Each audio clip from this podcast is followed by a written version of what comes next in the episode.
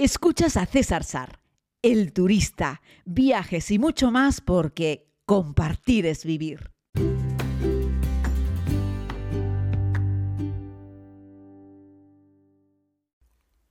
Saludos, querida comunidad, espero que se encuentren muy bien. Aquí estamos nuevamente con un podcast porque hoy pretendo hablarles un poquitito sobre turismo responsable. Todo esto viene a raíz de, bueno, de estar manteniendo algún, algún contacto con la gente de la Organización Mundial del Turismo, que es una organización que depende directamente de Naciones Unidas y estaba, eh, bueno, un poco viendo cuáles eran los valores que tienen. Y una de las cosas importantísimas que hacen, además de hablar de, de los objetivos para el desarrollo y de hacer de que el turismo sea una fuente eh, limpia eh, y positiva de riqueza para los países a los cuales van los turistas, hablaban de, eh, de, los, eh, de los principios de un turismo responsable. ¿no? Tienen un decálogo, en fin, son 140 y pico países que conforman la Organización Mundial de Turismo y hoy les quería hablar un poquitito sobre esto, sobre, en fin, el turismo responsable no solo de cara al visitante, sino también del anfitrión, que también es algo, es algo muy importante, bueno, pues para que haya un buen entendimiento. A veces vas a países en los que la gente no es tan receptiva al, turismo o no termina de entender que el turismo en, la inmensa mayoría de los casos es algo mm, absolutamente beneficioso para el país receptor, aunque evidentemente hay que canalizarlo, no solo por parte de las administraciones, sino también por parte de los propios viajeros que tenemos un papel fundamental en esto. No podemos delegar en cómo lo tiene organizado el país o la administración de cada país. Nosotros, cada individuo, cada individua tiene que tener claro eh, que tenemos que pasar dejando la menos huella posible, ¿no? Y bueno, explican los amigos de, la OMT, de la Organización Mundial de Turismo, que algo importante es aprender un poco sobre las costumbres locales, incluso antes de ir, cuáles son la, pues, la situación local del lugar al que vas a ver, las condiciones sociales, aprender un par de palabras perdón, del idioma ayuda muchísimo a romper esa primera barrera. A toda la gente de cualquier rincón del mundo le encanta, y esto me lo habéis escuchado decir más veces, que le puedes decir hola, por favor, gracias. Eh, y le puedes decir un par de palabras mm, coloquiales, cercanas, de educación básica en la lengua del lugar. Por muy rara y complicada que sea la lengua, puedes apuntártelo incluso para ver cómo suena fonéticamente llevarlo apuntado. Google también, si haces con el Google Translate y solamente son palabras sueltas, que es muy fácil, no va a haber capacidad de error, el Google también te da como un altavocito y puedes escuchar cómo se pronuncia. Es memorizar tres o cuatro palabras, ayuda muchísimo a romper esa primera barrera, sobre todo en países en los que la persona del lugar no habla inglés eh, tampoco español, evidentemente, si somos hispanohablantes los que estamos escuchando este podcast. Y bueno, pues eso sirve un montón. Recuerdo, pasa que yo las aprendo y luego me las olvido. Pero claro, cuando llegas a Birmania y le dices hola, buenos días en la lengua local, eh, pues claro, todo es mucho más sencillo, ¿vale? Se trata de, viajar disfrutando y, respetando ¿no? Eh, todo lo que vas a encontrar en ese sitio. Cada lugar que visitas es único, suele ser diferente, pues tienen una historia, una arquitectura, pues tienen una forma de vestir y luego tienen unos códigos de comunicación. Hay que estar atento a cuáles son esos códigos, cómo se comunica la gente, cómo funcionan. Yo que sé, les pongo un ejemplo. En Vietnam, por ejemplo, cuando la gente hace fila, me acuerdo en las oficinas de correos, cuando la gente hace fila, pues deja el zapato puesto y se sienta en el suelo, en un lado, en una silla, donde haya. Como la fila va a ser larga, para no estar mucho tiempo esperando haciendo la fila, la gente deja un zapato. No los dos, sino un zapato detrás de otro zapato. Y entonces tú sabes que vas, que tu zapato es evidentemente, yo qué sé, eh, tu zapato, y está detrás de un zapato azul y delante de un zapato amarillo, ¿no? Bueno, pues tú, tú eres la persona que va colocada allí. Hay como un zapato en tu representación. Eso son esos códigos locales, esas costumbres locales que yo digo. Entonces, para nada te pones en medio de un montón de zapatos a hacer fila con tus zapatos puestos, pudiendo quitarte uno y sentándote cómodamente y esperando. ¿Qué pasa? Que a medida que eso va avanzando, pues hay un momento en el que una persona que se acerca a dejar zapatos aprovecha y mueve todos los zapatos hacia adelante, eh, mm, porque ya la gente ha ido tocándole su turno, ¿no? Y bueno, es una buena forma de hacer cola. Esas son esas cosas que tienes que prestar atención cuando viajas e intentar eh, hacer lo mismo que la gente local, ¿no? Allí donde fueras, haz lo que vieras, bueno, pues esa es una cosa, ¿no? Una de las cosas más importantes a la hora de hacer un turismo responsable está el preguntar antes de hacer una foto, comprobar que realmente tienes el permiso de la persona para fotografiarla. De esto les he hablado en otros podcasts, es muy importante ese tema, sobre todo también con los niños, pero no solo con los niños, con los mayores, en fin, la gente vive en ese lugar y no son como, eh, en fin, seres vivos, no son como animales en un zoológico que tú vas y haces una foto y ya. No, esa gente tiene su vida, hace sus cosas, ese señor panadero tan particular que tú has visto desde la calle que está ya amasando un pan, te encantaría hacerle una foto. A mí me encanta, bueno, pues es mejor entrar, saludarle y buscar, aunque sea con la mirada, su permiso para poder hacerlo. Y por supuesto no ofrecer eh, dinero para hacer esa foto. Eso no, no funciona. Eso adultera mucho la relación entre el turista y el local y hace que luego la gente se acostumbre a pedir dinero por una foto y es malo, o sea, lo dice la propia Naciones Unidas en, este, en esta serie de recomendaciones para un turismo responsable. ¿no? Eh, luego también es importante no dedicarse a comparar y a criticar gratuitamente. ¿no? Es que aquí qué mal están las cosas, eh, qué mal viven, pero qué pobres son. En fin, eh, no se trata de ir a criticar las condiciones de vida que tiene la gente ni tampoco las costumbres locales. Es decir, pues yo qué sé, estás en Asia Central, en Kirguistán, y hay una gente que está jugando a un juego que no me acuerdo muy bien cómo se llamaba, a caballo, en el cual usan el cuerpo de un cordero que le han cortado la cabeza y le han cortado las pezuñas de las patas, lo han atado y con ese tronco de cordero queda como una especie de pelota gigante. Y hacen como una especie de juego de polo, solo que ese cuerpo del cordero lo llevan ellos pegado al lomo del caballo mientras cabalgan. El resto de los participantes, que también van a caballo, tienen que quitarle de las manos ese, ese cordero para intentar lanzarlo en lo que se supone que es como una portería, que no es otra cosa más que una especie de, de, círculo hecho en la mitad de la Tierra, que es como un volcancito. Hay dos de esos volcancitos, cada uno corresponde a uno de los equipos y tienes que ir metiéndolo en el equipo contrario. Es un deporte de fuerza muy duro, se golpean cuando, cuando se quitan ese cordero que llevan sujeto con la mano eh, y alguien podría decir, es que este es un deporte de salvajes. Bueno, pues párate y reflexiona sobre el particular porque eso es una costumbre local que lleva haciéndose en Asia Central durante miles de años y nosotros no somos quien para decir que son unos salvajes, aunque pudiese parecérnoslo, ¿vale?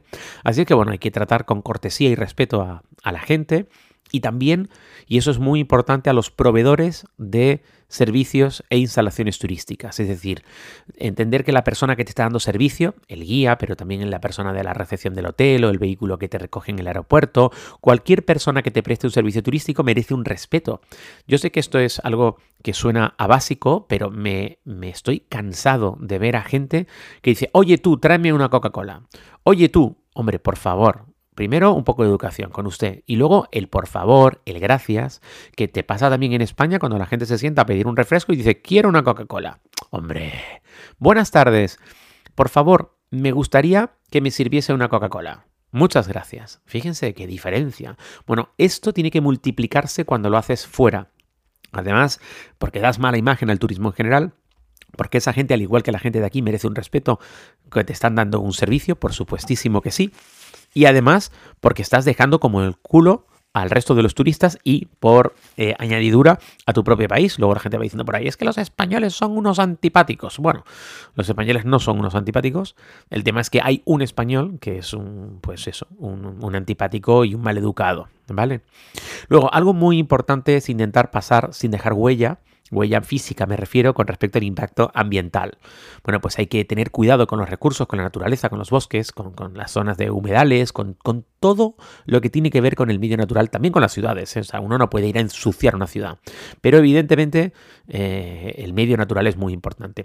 Ese río que estás atravesando, no tires basura, porque aunque no sea el río que está cerca de tu casa, que está en tu región, es un río y es parte de ese mismo planeta. Igual que los vegetales que ahí están. O sea, si tú no vas eh, por España cortando con un machete mm, arbustos, tampoco lo hagas en aquel lugar, ¿no? Salvo que la actividad lo requiera y por supuesto seguro que hay una persona que se encarga de hacer eso cuando te metes dentro de una selva y no queda otra que de vez en cuando con un machete dar un tajo, ¿vale? Pero ellos intentan dar el menor número de tajos posibles y se hace en un lugar eh, en el que no queda otra, ¿vale? Pero esos turistas que se dedican a arrancar flores, ¡ay, qué bonita la flor! Bueno, si no vas arrancando flores en España, y en España tampoco deberías arrancar flores, ¿vale? En fin, intentemos tener un respeto absoluto por el medio ambiente, ¿no? Al igual que por la vida silvestre, por cualquier tipo de animal en su hábitat, no les des de comer, en fin, no, no hagas nada con esos animales más que verlos y no molestarlos, ¿no? Eh, por supuesto, hay algo importante y es intentar no comprar productos que estén fabricados con, plantas o que estén fabricados con especies en peligro de extinción o con madera mm, que no se sabe muy bien cómo está obtenida. Así que yo por lo general intento evitarlo porque nunca sabes muy bien si esos, esas piezas de madera que te están vendiendo es de una madera mm, que se, o sea, te la están vendiendo porque es una madera que se puede tallar, talar, pero tú no sabes muy bien si ese árbol está protegido o no está protegido. Cuantas más piezas compres de madera, más árboles talarán para hacerlas. Eh, eso es como cuando te, quieren vender, yo que sé, estaba en, lo diré, en, Madagascar y viene una señora que tenía una estrella de mar, pero esa no me gustaba, me gustaba otra que era como más naranja, eh, y entonces le enseñé una foto por si tenía alguna, ¿no? Las estrellas de mar muertas es solo el caparazón, pues hay gente que las recupera, una vez que muere la estrella de mar, la recupera y, bueno, y se vende. Es un, vale. ¿Qué pasa? Que yo le dije que me gustaba una naranja y al día siguiente la señora apareció con una estrella de mar viva, pero que llevaba ya rato fuera del agua. Y bueno, fue terrible, tuve que pagarle el dinero por la estrella para devolver la estrella de agua al mar. Pero claro, fomentas sin querer a veces que la gente vaya a buscar ese recurso natural para vendértelo. Y claro, eso es el terror, o sea, eso es lo peor que puede ocurrir. Así es que intenta no interesarte por ningún vegetal ni ningún animal, aunque ya, se, aunque ya estuviese eh, muerto, ¿no? Eh, entonces, bueno, eso puede generar que quieran tirar de ese recurso natural a la gente del lugar precisamente para ganar un dinero. Así es que eso es muy importante, ¿vale? Eh, hay que tener mucha atención con las áreas protegidas. Y, bueno, y no ofrecer dinero a la gente del lugar por nada, sino siempre por un servicio, porque si das limosna, condenas a la gente a que nunca quiera trabajar ni salir adelante, sino quiera estar siempre cerca donde están los turistas poniendo la mano y, ya está, ¿sabes? Eh, planificar bien el transporte es muy importante, utilizar plásticos, eh, eh, reducir el consumo de plásticos de un solo uso, yo voy siempre con mi botellita de metal, la voy rellenando. Se trata de dejar una buena impresión y además una mínima huella ambiental. En el tema de la economía local, esto es algo súper importante que hay que tener en cuenta. Pues adquirir productos hechos a mano, aunque ya habéis visto que tiene también algunas restricciones, pagando un precio justo. Aunque esto del precio justo el libre mercado lo organiza directamente, es decir, ningún artesano te va a pagar eh, o sea, te va a vender algo por debajo del costo, si no le gana nada, por poco que le gane, le va a interesar vendértelo, ¿no? Pero es cierto que a veces estamos discutiendo con un artesano y cuando haces el cambio a la moneda local, estás discutiendo por 40, 50, 80 céntimos de euro. Yo creo que ahí no tenemos que ser rácanos. ¿eh? Recuerda que el mejor precio de un producto no es en el que tú dices, es que esto vale poco y él le gana mucho. No, ese no es el problema. El tema es, si para ti ya tiene un buen precio, págalo. Que él contigo le está ganando un 400%. Bueno, pues bravo por él. Si a ti esa pulserita ya te gusta y vale 5 euros y tú intuyes que eso no vale ni 20 céntimos, pero para ti, por lo bonita que es, por lo bien hecha que está, etcétera, estás dispuesto a pagarle esos 4 o 5 euros, págaselos. ¿Qué le vas a racanear? ¿Intentar bajarle de 4 a 3,50? 50 céntimos de euro le estás racaneando que para ellos es un montón de dinero y para ti no es nada. Págalo, hombre, aprovecha y haz un poquito de economía local. Los turistas también tenemos una responsabilidad que es no desperdiciarle dinero, pero hombre sí ir comprando cositas locales, locales, ¿vale? Tener cuidado, por supuesto, con los productos falsificados y con las regulaciones nacionales e internacionales que puede haber también con algunos productos eh, prohibidos, ¿vale? Algo muy bueno para generar economía local es contratar guías locales, que no lo hago siempre, siempre que hago los viajes en comunidad, por supuesto, tiro de servicios locales, eh, y gastar servicios y productos de, allí, ¿no? Y luego interesarse bien en cuál es un poco la política de propinas y dar propinas. Es muy importante dar propinas al margen del precio del servicio cuando el servicio ha sido bueno. Motiva a que la empresa local quiera seguir haciéndolo bien, a que el profesional siga haciendo, quiera seguir haciéndolo bien. Fijarte también en si las empresas que te están prestando servicio tienen algún sello, pues yo que sé, algún sello verde, o si tienen algún tipo de respeto especial por el medio en el que se encuentra. ¿Vale?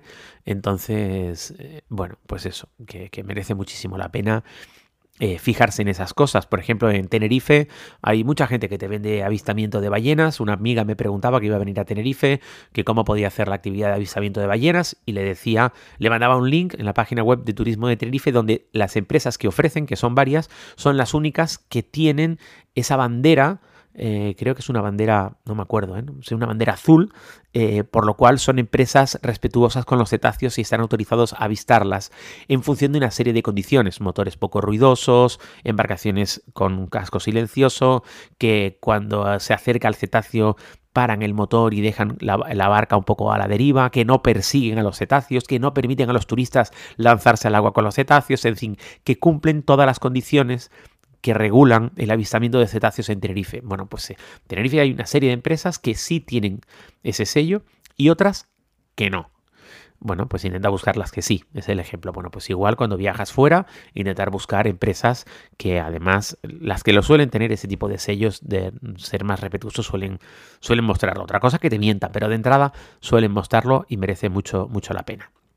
Viajar con seguridad, eh, preguntar cuáles son las condiciones de seguridad, no en el país completo, porque a veces es injusto. Por ejemplo, tú puedes ir a zonas de México que son muy peligrosas y otras que son muy seguras, pero informarte sobre cuál es la seguridad en el, en el lugar al que, al que visitas, pues para no tener problemas, ¿no?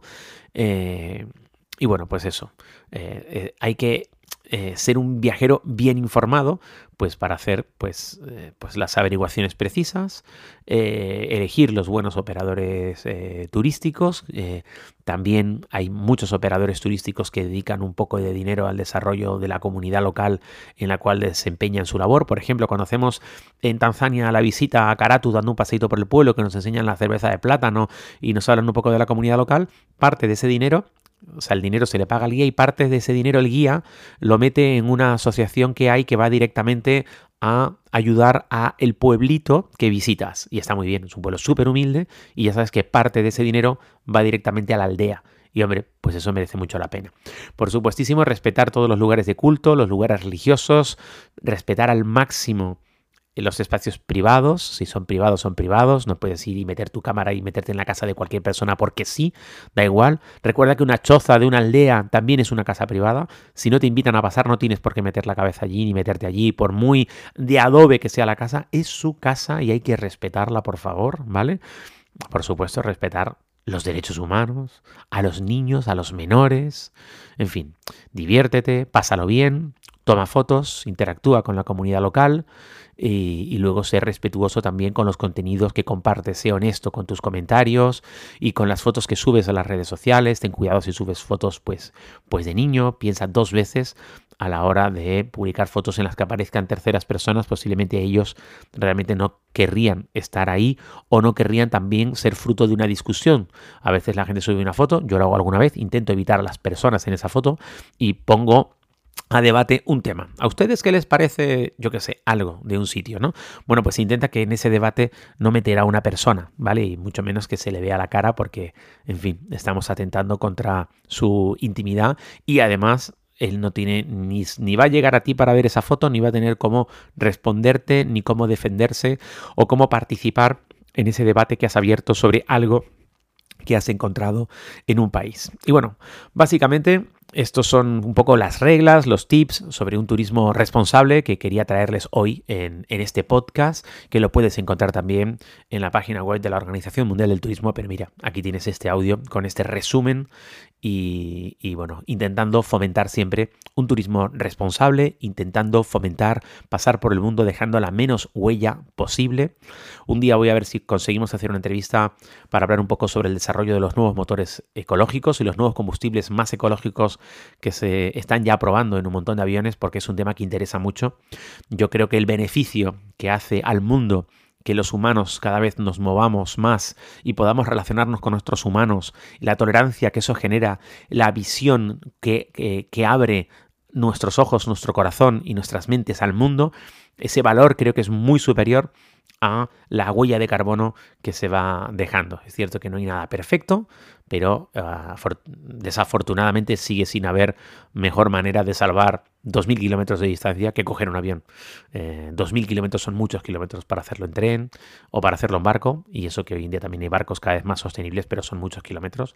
Así es que necesitamos seguir cogiendo aviones, pero pretender que los humanos se queden encerrados en una cueva por aquello de la huella de carbono, creo que tiene más perjuicio que beneficio. Hoy en día somos más tolerantes de lo que lo éramos hace 100 o 500 años. Muchas gracias, querida comunidad. Nos escuchamos mañana.